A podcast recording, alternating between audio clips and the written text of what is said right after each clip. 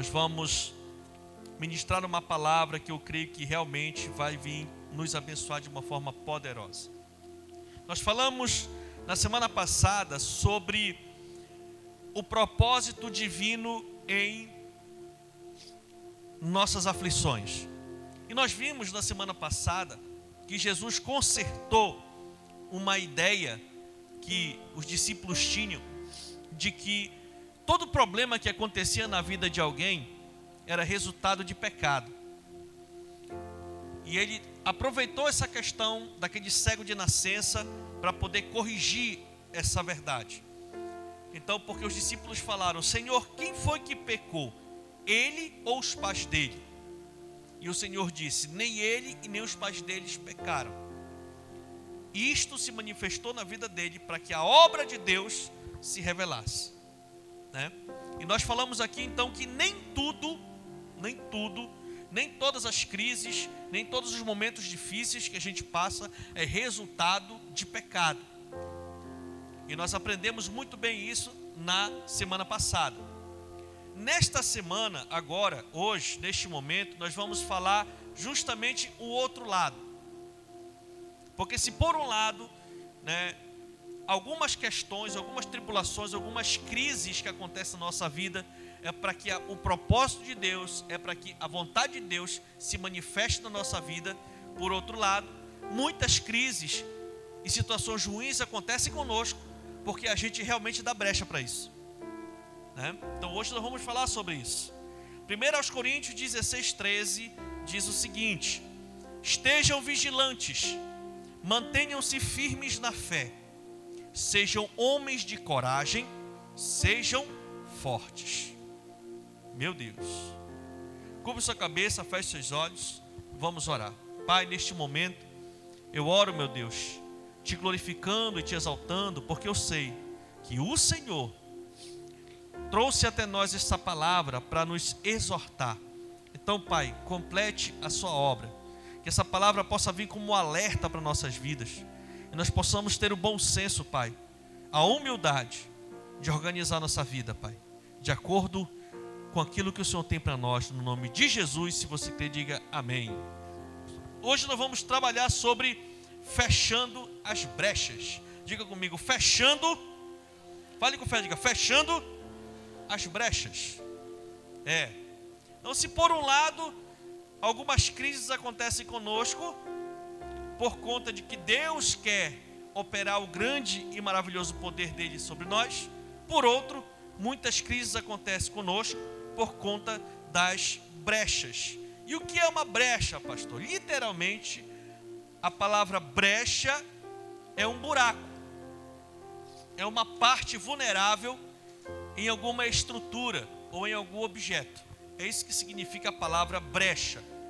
Espiritualmente, brechas são espaços abertos em nossas vidas ou na vida da igreja, onde é facilitada a entrada do inimigo das nossas almas para atacar a igreja e a nós individualmente, a nossa família, os nossos negócios e etc. Isso é o que são brechas no sentido espiritual. A brecha, a brecha é uma fresta, como a gente chama. Né? É algo, um orifício pequeno. Então, se é um orifício pequeno, ela tem a função de fragilizar uma estrutura, uma parede ou um muro. Tem uma brecha ali. Então, quando abre uma brecha, automaticamente pode haver o que? A ação de algo do exterior para dentro. Então, geralmente a brecha é algo sutil, é algo pequeno. E por conta disso, muitas pessoas não ligam muito para as brechas, né? Não se preocupam muito com as brechas. E no sentido espiritual, a brecha pode ser um pecado oculto, pode ser um desvio de caráter, pode ser um hábito carnal que a pessoa não entende que aquilo é prejudicial à sua vida, né? Eu retrato muito, por exemplo, para o jovem que ainda está num processo de entender como é que é a vida real. E aí tem uma coisa que o jovem fala muito, ele não tem nada a ver. Nada a ver. Fala assim, né? Nada a ver, mãe. Nada a ver, pai. Nada a ver, né? E é natural, porque o jovem ainda não sabe viver direito. Está aprendendo. E vai aprender, em nome de Jesus. Só que aquele cantor daquele ministério Shot Santo, ele sempre canta assim: Tem nada a ver, isso é normal. Eita coisinha que faz crente se dar mal. Né? Então, as brechas espirituais, elas abrem precedentes para a ação do inimigo. E essa ação do inimigo, ela é sutil. É pequena, é pouca. E ela incomoda, mas não incomoda muito. E é por isso que as pessoas, a maioria delas, não dão tanta importância para a brecha. Só que hoje a gente vai entender para onde é que leva a brecha na vida das pessoas. E quem faz as brechas na vida das pessoas? Em algumas ocasiões, Deus faz as brechas. O que, pastor? É? É. Deus deixa fragilizada a vida de uma pessoa em alguma área. E por quê? Por conta do pecado do seu povo.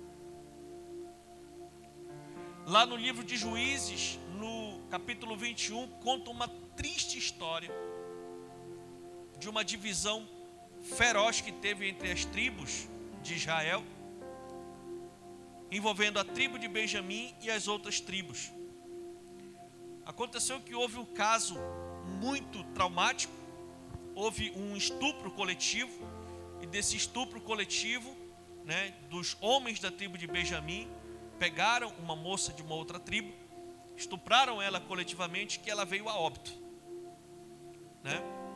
As outras tribos ficaram sabendo, e a revolta foi tão grande que essas 11 tribos se reuniram e foram para cima da tribo de Benjamim. Quase dizimaram toda a tribo.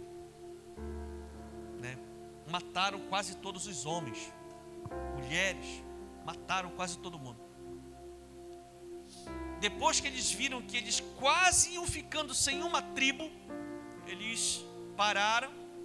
E no versículo 15 de Juízes 21 diz: O povo pranteou Benjamim, pois o Senhor tinha aberto uma lacuna nas tribos de Israel. O Senhor permitiu com que houvesse um julgamento, uma, justiça muito feroz em cima da tribo de Benjamim, que defraudou desrespeitou de uma forma extrema uma outra tribo. Todos são irmãos. Né? Com o nosso Deus Pai nos tempos antigos era assim. Então, às vezes, as brechas, elas são feitas por Deus para revelar o pecado. Por isso que Jesus falou que não há nada que se faça oculto e não venha a ser revelado. Um dia a casa cai. Porque é Ele que bota para fora, Ele faz a brecha ficar escancarada para o negócio poder vir à tona. Né? Porque Deus não se deixa escarnecer. Né? Mas isso é uma pequena parte das brechas. Porque a maior parte das brechas que aparecem na nossa própria vida, quem faz somos nós mesmos. Somos nós mesmos que vamos fazendo as brechas no nosso muro espiritual na nossa vida, as nossas decisões, as nossas atitudes, os nossos maus hábitos, a nossa carnalidade faz com que a gente comece a marcar a nossa proteção espiritual. E nós fazemos isso através dos nossos pecados. Lá em 2 Crônicas 36 fala do último rei de Israel, do período dos reis, que é o rei Zedequias lá no capítulo 36 de 2 Crônicas, a partir do versículo 11, diz o seguinte: Zedequias tinha 21 anos de idade, 21 anos, quando começou a reinar, e reinou 11 anos em Jerusalém. Ele fez o que o Senhor, o seu Deus, reprova, e não se humilhou do, diante do profeta Jeremias, que lhe falava como porta-voz do Senhor. Primeira coisa, ele não se humilhou diante do profeta Jeremias, que era o líder espiritual dele, o discipulador dele, que lhe falava como porta-voz do Senhor. Deus falava através do profeta e ele não considerava, não obedecia, não se sujeitava. Outra situação que ele fez, também se revoltou contra o rei Nabucodonosor, que o havia obrigado a fazer um juramento em nome de Deus. Para você entender, nesse período, o povo de Deus estava no cativeiro. O rei Nabucodonosor tinha entrado e tinha né, acabado com o império de Israel, tinha levado cativo o rei e os principais servos naquele pedaço. E nesse período, com certeza, o profeta Daniel já estava servindo o rei Nabucodonosor lá em Babilônia. E lá na Babilônia, o rei Nabucodonosor teve aquelas experiências com Daniel e Nabucodonosor servia ao deus Bel, era o deus que ele servia, mas ele, através de Daniel, reconheceu que o Senhor era o Deus Todo-Poderoso. Então ele, ele servia a Bel, o Deus dele, mas ele reconheceu que o Deus de Daniel era o Todo-Poderoso. Então, quando ele foi nomear um rei, um rei vassalo, como a gente chama, um rei submisso a um rei maior, então ele pegou Zedequias e obrigou Zedequias a fazer um juramento. Olha, tu vais voltar para lá e tu vai em nome do Senhor, tu jura aqui que tu vai fazer o povo servir a Deus lá, ao Deus de Israel? Então ele foi para lá com dois compromissos. Primeiro, levar o povo a servir ao Deus de Israel. E segundo, ele ser obediente e submisso ao rei Nabucodonosor. Então a Bíblia diz que em primeiro lugar ele se rebelou contra Deus, não rejeitando a pessoa do profeta. Em segundo, ele se revoltou contra Nabucodonosor, o rei que promoveu ele como rei de Israel. Além disso, todos os líderes dos sacerdotes e o povo se tornaram cada vez mais infiéis. Os líderes dos sacerdotes, certo? E o povo, todo mundo foi se desviando do Senhor naquele lugar. Começando do rei, passando pelos sacerdotes, chegando até o povo. Todo mundo se desviou do Senhor. É? E diz: seguindo todas as práticas detestáveis das outras nações e contaminando o templo do Senhor, consagrado por ele em Jerusalém.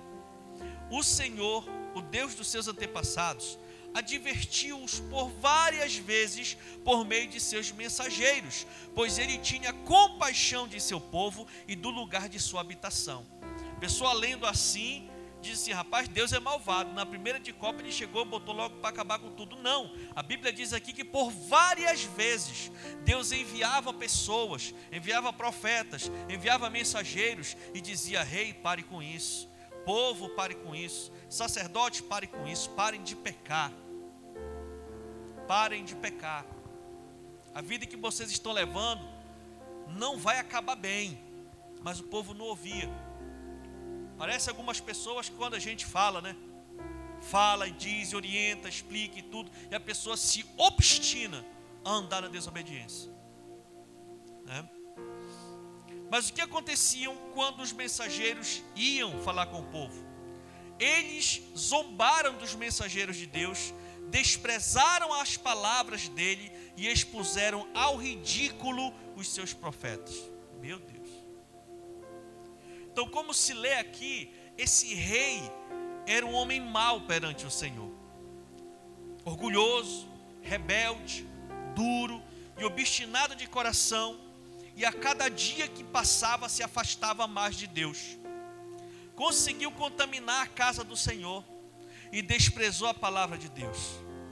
A Bíblia nos diz que no reinado de Zedequias abriu-se uma brecha em consequência do pecado em sua vida ele se rebelou contra o rei Nabucodonosor. Por quê? Porque ele começou a dar ouvido ao faraó do Egito, Apriés, que era o faraó da sua época. E você sabe que o Egito sempre simboliza o mundo. Na palavra de Deus, o Egito sempre nos reporta ao mundo. Então, esse rei pegou corda do mundo. Pegou corda né, foi influenciado pela má companhia, pelos rudimentos do mundo. Então, Apriés, isso é história, entrou em contato com o rei Zedequias e convenceu o rei Zedequias a fazer uma aliança. O exército egípcio e o exército de Israel se motinarem contra Nabucodonosor. E foi o que o Zedequias fez. Né? Se rebelou contra Nabucodonosor, se rebelou contra o Senhor e achou que com a ajuda do mundo, com a ajuda do rei do Egito, ele iria agora ganhar sua independência e levar o povo a viver da, da forma como bem entendesse. E o que aconteceu com este homem? Lá no livro de Jeremias, do profeta Jeremias, capítulo 39, no versículo 2 diz assim: E no dia nono, ele fala direitinho, e no dia nono do quarto mês, do décimo primeiro ano do reinado de Zedequias, o muro da cidade foi rompido. Abriu-se uma brecha.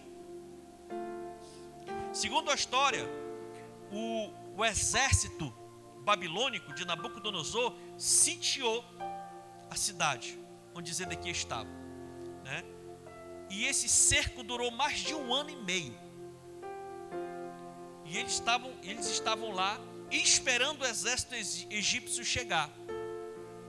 Só que antes do exército egípcio chegar, o, o exército babilônico estava só esperando uma oportunidade. E a oportunidade veio quando um pedaço do muro da cidade foi rompido abriu-se uma brecha no muro. E quando se abre uma brecha no muro de uma cidade antiga, ela realmente fica sem proteção, aí o inimigo entra. E foi o que aconteceu. Né? O exército entrou na cidade. E lá no versículo 5 em diante de Jeremias 39, diz o que aconteceu com o rei e o que aconteceu com o povo. O exército babilônico os perseguiu e alcançou Zedequias na planície de Jericó. Eles o capturaram e o levaram a Nabucodonosor, rei da Babilônia, em Ribla, na terra de Amate, que o sentenciou. Em Ribla, o rei da Babilônia mandou executar os filhos de Zedequias diante dos seus olhos. Imagina isso. Primeira coisa, pegaram os filhos do rei executaram todos os seus filhos diante dele. Né? Depois, também matou todos os nobres de Judá, todos os príncipes, os condes, né? os arqueduques, né?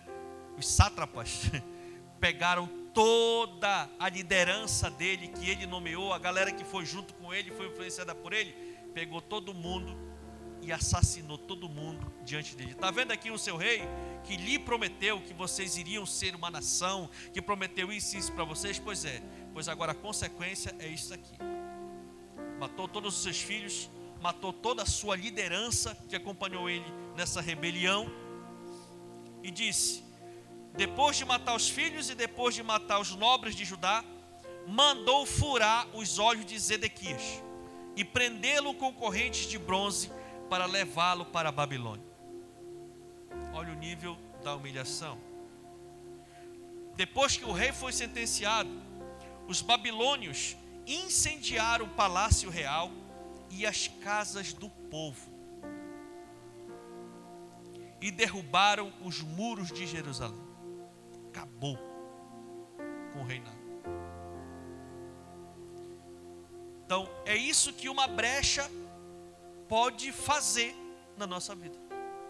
Começa com um negócio simples, mas que se não for tratado, se não for curado, isso vai crescendo, ganhando espaço, a pessoa vai se enganando, vai se influenciando, e quando ela menos espera, o caos já está instaurado na sua vida. Quando ela se assusta, já foi. E algumas verdades aqui sobre as brechas, porque se não vigiarmos, o inimigo pode achar liberdade para circular em nossas vidas. Por isso nós precisamos estar muito atentos com relação a essa questão das brechas que nós podemos dar para que o inimigo possa entrar e perturbar a gente. Primeiro é que as brechas, quando são muitas, sempre podem ser percebidas. Lá em Isaías 22, 9 diz o seguinte: E viram que a cidade de Davi tinha muitas brechas em seus muros. Quem viu? O inimigo. O inimigo chegou, olhou né, para o muro da cidade e viu que o muro da cidade estava cheio de brecha. Automaticamente eles disseram: é possível a gente entrar aqui, que o muro não está bem. Dessa mesma forma é o inimigo. A Bíblia diz o seguinte: quando o espírito imundo sai de um homem, ele anda por lugares e procurando aonde repousar novamente. E não encontrando lugar, ele diz: Voltarei para o lugar de onde eu saí. E o espírito imundo voltando para aquela pessoa, ele encontra a vida daquela pessoa, encontra a pessoa, encontra a casa varrida, ornada, mas vazia. Ele entra e leva junto com ele sete demônios piores do que ele. E o último estado daquela pessoa fica pior do que o primeiro estado. Essa é a estratégia do inimigo. E muitas vezes ele usa isso usando uma brecha. Brecha na porta, brecha na janela.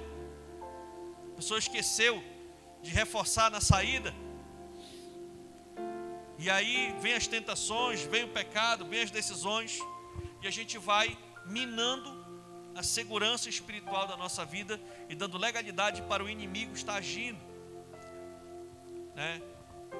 E quando as brechas são muitas, quando a gente está muito envolvido em algo que é prejudicial a nós, outras pessoas percebem. Parece que só ela que acha que ninguém sabe, só ela que acha que ninguém né, percebe. Na verdade, todos percebem. Todos que convivem, que conhecem, a pessoa percebe que ela não está bem, sabe que ela não está bem. Então, precisamos ter esse entendimento. Segundo, quando as brechas estão presentes em nossa vida, estamos abertos à destruição. É? Jó, no capítulo 30, versículo 13 e 14, diz: Destrói o meu caminho, conseguem destruir-me sem a ajuda de ninguém, avançam como através de uma grande brecha, arrojam-se entre as ruínas. Olha só como é que Jó estava se sentindo.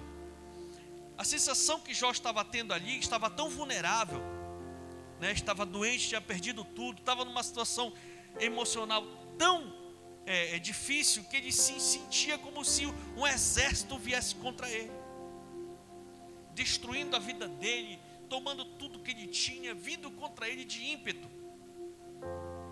Era assim que Jó se sentia, né? Porque se nós não procurarmos fechar as brechas, as pendências da nossa vida, os nossos erros, buscar libertação em maus hábitos, na nossa carnalidade, nossa forma de pensar, de agir, não deixarmos é, é, o Espírito de Deus agir na nossa vida e a gente nutrir a nossa carnalidade, uma hora ou outra, o dia mal vem. Lá em Efésios é muito claro e fala sobre o dia mal. O dia mal é o dia da tragédia, é o dia da catástrofe, é o dia ruim. E se nós não estivermos firmes no Senhor, se estivermos com o muro da nossa vida cheio de brecha, na hora que vier a desgraça, aí, como diz o nosso Senhor, é grande a ruína. A casa cai, cai porque não está firmada na rocha, está firmada na areia, está firmada no engano. Então, queridos, isso é muito sério. Terceira situação sobre a brecha é que ela sempre precede a queda. Sempre. Lá em Isaías 30, 13, o Senhor estava usando o profeta Isaías para falar sobre o estilo de vida do povo naquela época. Este pecado será para vocês como um muro alto, rachado e torto, que de repente desaba inesperadamente. Inesperadamente a brecha ela age e o inimigo age para nos derrubar quando a gente não espera. aparentemente quando está tudo bem. Aparentemente, né? Quando a gente vê esses escândalos, né, de mandados de busca e apreensão, parece que a polícia chega na hora que as pessoas menos esperam, né? Na hora que elas menos esperam, vem a tragédia, vem a ruína. Chegam, vão devastando tudo, pegando, levando. E não dá tempo, a gente já viu alguns noticiários dos policiais subindo os elevadores e dinheiro caindo lá de cima de prédio. O pessoal jogando para fora o dinheiro. Né? Outros ainda dormindo e chegam e ficam pelo forro tirando dinheiro por cima do forro. E tantos tantos outros. Por quê? Porque a casa caiu quando menos se espera. Inesperadamente. Né?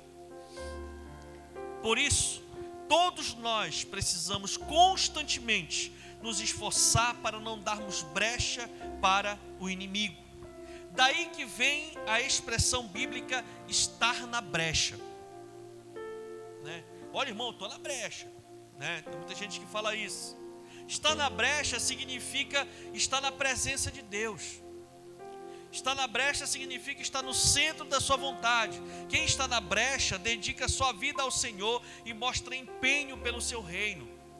Estar na brecha é quando você encontra uma brecha na sua vida e você está lá naquela brecha tentando o quê? Fechá-la. Né? Estar na brecha significa estar pagando um preço para que aquela área, para que aquela situação possa ser o que? Corrigida, possa ser consertada. Daí que vem a questão do pastoreamento, da visão, do discipulado, do acompanhamento, da humildade de abrir o coração, buscar ajuda, reconhecer. Sabe, irmãos? Daí que vem, né? Então, existe uma das maiores promessas poderosas da parte de Deus sobre o nosso Senhor, que está lá em Isaías 58, 12, que diz o seguinte: Seu povo reconstruirá as velhas ruínas e restaurará os alicerces antigos. Você será chamado reparador de muros, restaurador de ruas e moradias. Aleluia. Está falando do nosso Senhor Jesus Cristo. Ele vem para recuperar a nossa vida. Ele vem para reconstruir os muros da nossa alma.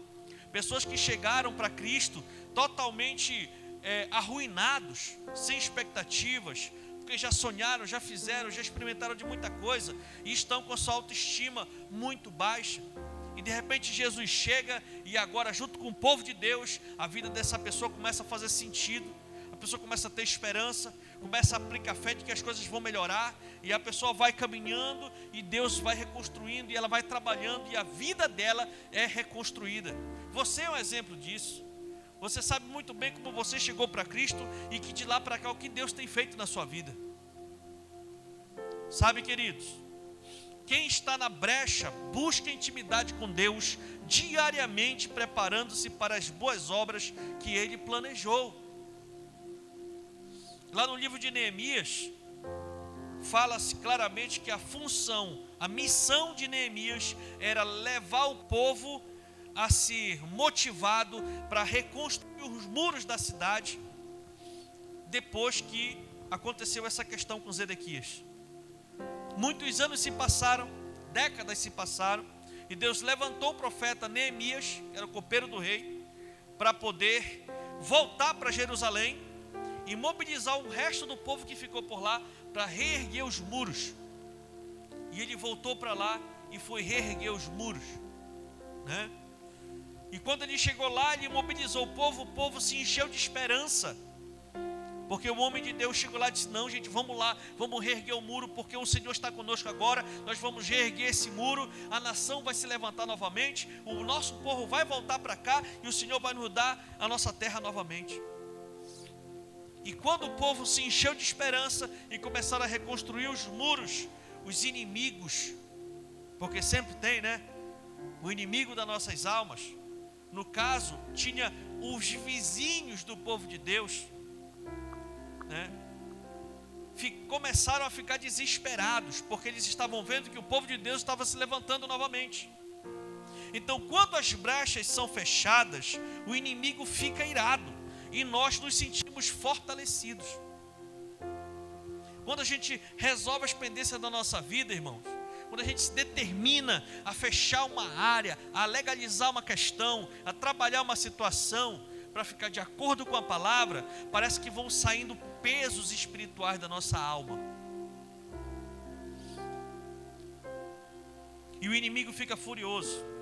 Lá em Neemias, no capítulo 4, no versículo 7, diz o seguinte: Quando, porém, Sambalate, Tobias, os árabes, os amonitas e os homens de Asdod souberam que os reparos do muro de Jerusalém tinham avançado e que as brechas estavam sendo fechadas, ficaram furiosos.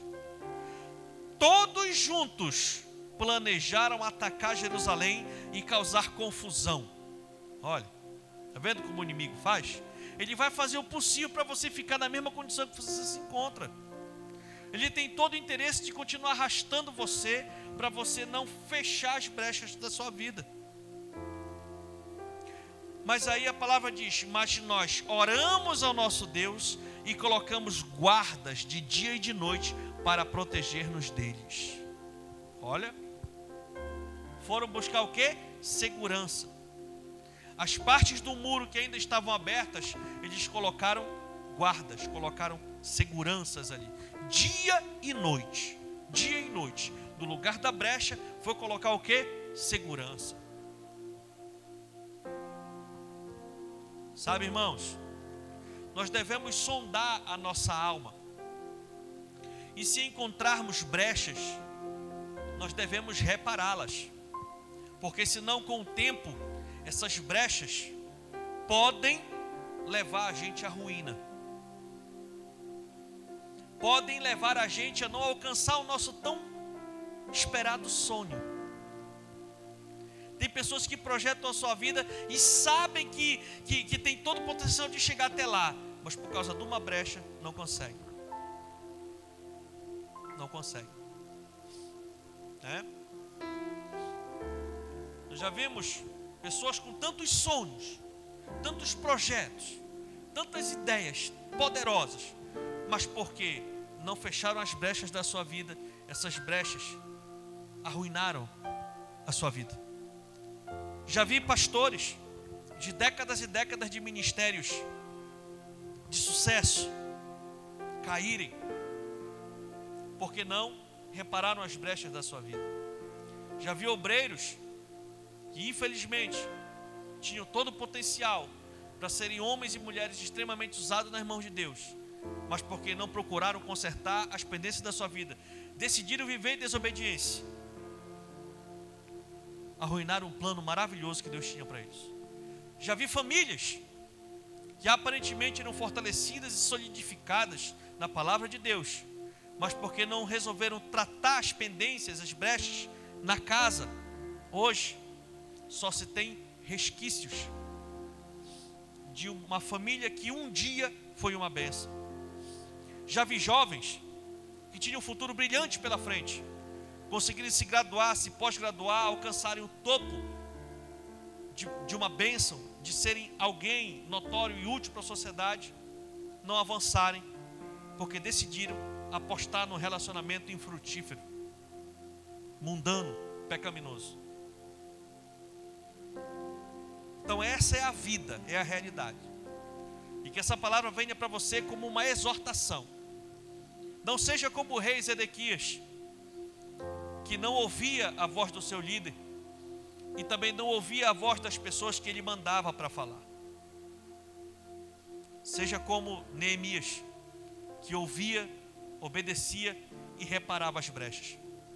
Zedequias perdeu o reinado, perdeu seus filhos, sua família, perdeu seus amigos, perdeu tudo aquilo que Deus tinha para ele, porque não procurou reparar as brechas, se humilhar e se consertar. Mas Neemias ouviu o Senhor, obedeceu ao Senhor e ao rei, trabalhou firme no propósito e conseguiu cumprir a sua missão. E hoje é um dos nomes que está na santa palavra de Deus. Somos nós que conhecemos, nós que decidimos, perdão, aonde o nosso nome vai ser escrito? Que tipo de legado nós vamos deixar? E eu declaro aqui, em nome de Jesus, que você vai fazer a melhor escolha para você. Você vai sim, sabe, resolver, vai sim fechar as brechas, vai sim se submeter, vai obedecer, porque Deus quer que a gente tenha esse caráter. Para fechar, em 1 Pedro 5, 8 e 9 diz: Sejam sóbrios e vigiem. O diabo, o inimigo de vocês, entra ao redor como leão, rugindo e procurando a quem possa devorar. Resistam-lhe, permanecendo firmes na fé. Só tem uma forma de nós resistirmos ao inimigo: é estando firmes. Aonde? Na fé. Firmeza na rocha. Precisamos estar firmes na rocha que é o nosso Deus. Precisamos fazer que nem o rei Davi fazia. Ele dizia: Senhor, esquadrinha o meu coração, vê se em mim há algum caminho mau. Então nós precisamos ter o bom senso e estarmos preparados para ouvir ao Senhor através da Sua palavra, através de experiências sobrenaturais, através da nossa liderança, através das pessoas que são usadas por Deus, e precisamos receber com humildade. Ninguém em sua sã consciência, ninguém no reino de Deus, em sua sã consciência, vai lhe abordar e vai falar alguma coisa, alguma brecha, vai mostrar alguma brecha na sua vida com a intenção de lhe prejudicar. Que o Senhor possa nos conduzir, porque eu declaro aqui que o Senhor também vai nos dar uma capacitação sobrenatural para quando as armadilhas acontecerem, para quando as situações chegarem, as tentações vierem, as armadilhas malignas chegarem, a gente ter habilidade para ver que aquilo não procede do Senhor e se desviar do mal. Amém ou não amém? Fique de pé no nome de Jesus e aplauda ao Senhor, porque Ele é bom.